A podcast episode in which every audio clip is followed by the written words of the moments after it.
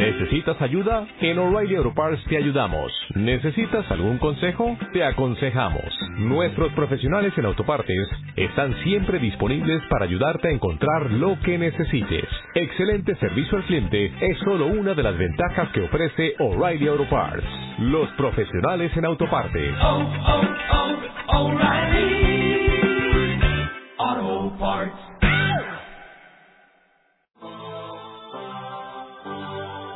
Ya estamos de vuelta con la sexta edición de Big Tecnológico. Continuemos nuestro viaje.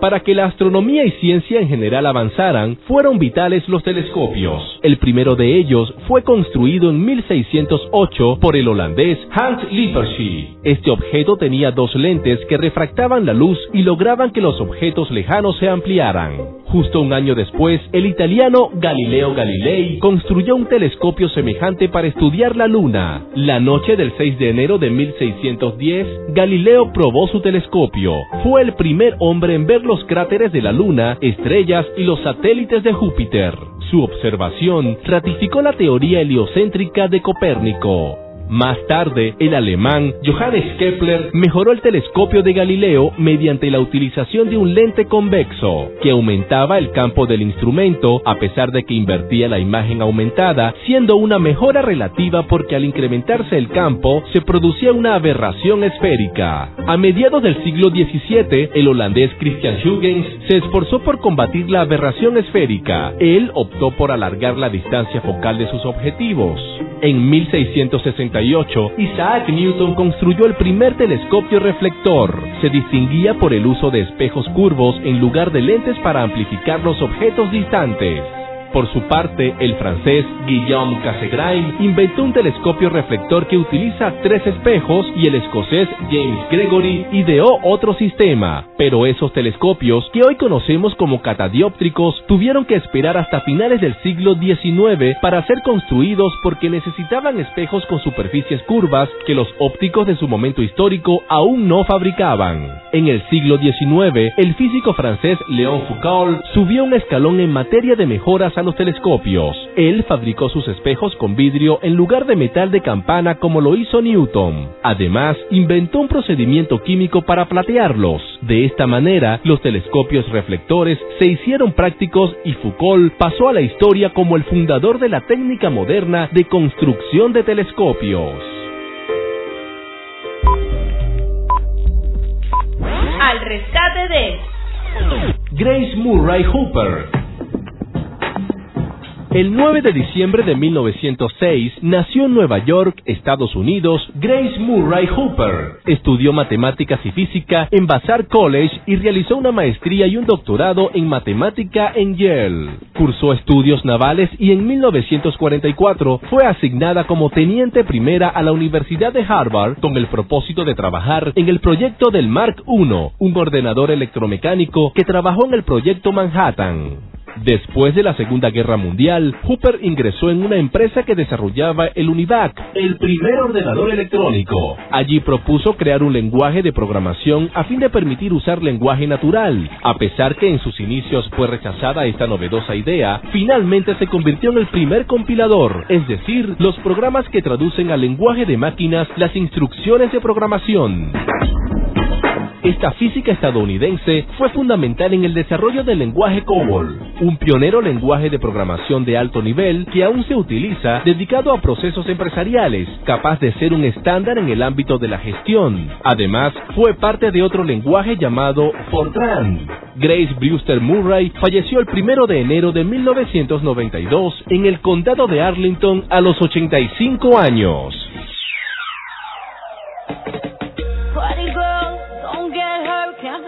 anything. When will I learn? I push it down, push it down. I'm the one for a good time call, phone's blowing up. Ring my doorbell, I feel the love.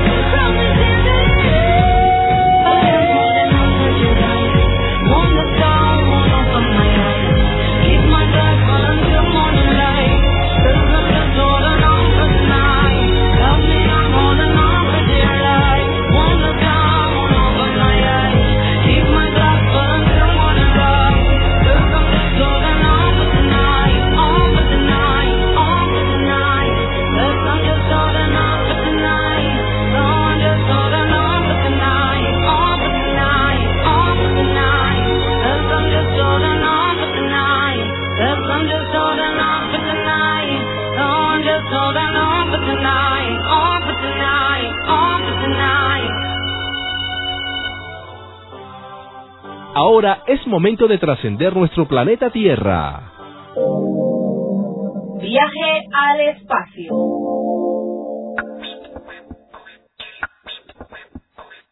IC-63, o también conocida como el fantasma de Casiopea o la nebulosa fantasma, está en la constelación de Casiopea ubicada a unos 550 años luz de nuestro planeta. Esta constelación tiene forma de W y en el centro de ella está la gama Cassiopeiae, que erosiona la nube fantasmal de polvo y gas. De acuerdo al portal web Science Daily, se trata de un subgigante azul blanco que está rodeado por un disco gaseoso. Pero esto no es lo más impresionante. Les cuento que la estrella en cuestión es 19 veces más masiva, 65 veces más brillante que el Sol de nuestro sistema solar y gira a una velocidad de 1.6 millones de kilómetros por hora. Esto es 200 veces más rápida que nuestra estrella. Es justo esa rotación la que da su aspecto aplastado y fantasmal. La radiación de hidrógeno de gamma Cassiopeiae afecta a IC63 y es la causante de sus colores. Ese hidrógeno es bombardeado con radiación ultravioleta que hace que brille con luz roja. Por su parte, el color azul proviene de la luz reflejada en el polvo de la nebulosa.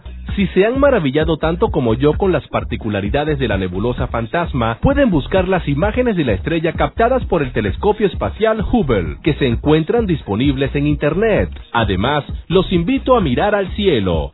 En las noches claras, la constelación de Casiopea se hace visible desde las latitudes medias del norte y más altas, mientras que para ver la IC63 sí se necesita telescopio. Así llegamos al final de nuestra sexta edición de Big Tecnológico. Trabajamos para ustedes en los controles José Blanco y Samuel Romero, en la asistencia técnica Alejandro Pérez, en la producción Nelcy González Patiño y en la locución José Gregorio Padrón. No olvides seguirnos a través de nuestra cuenta Twitter arroba la radio del sur. Visita nuestro portal web www.laradiodelsur.com.be nos despedimos con un tema muy sonado a finales de los años 70. Nos referimos a Staying Alive, Sobreviviendo, del grupo Bee Gees. Sí, la canción compuesta para la película Fiebre del sábado por la noche. Hasta la próxima.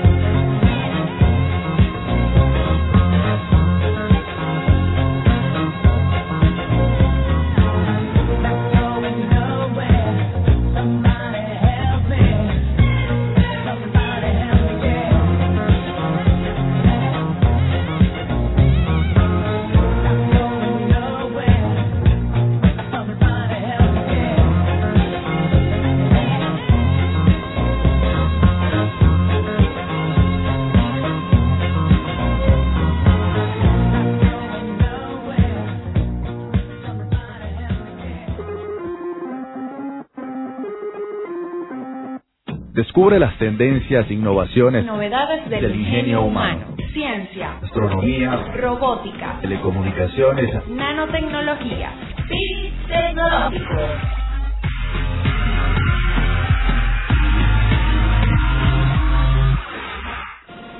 I came from a low income family that was that was struggling.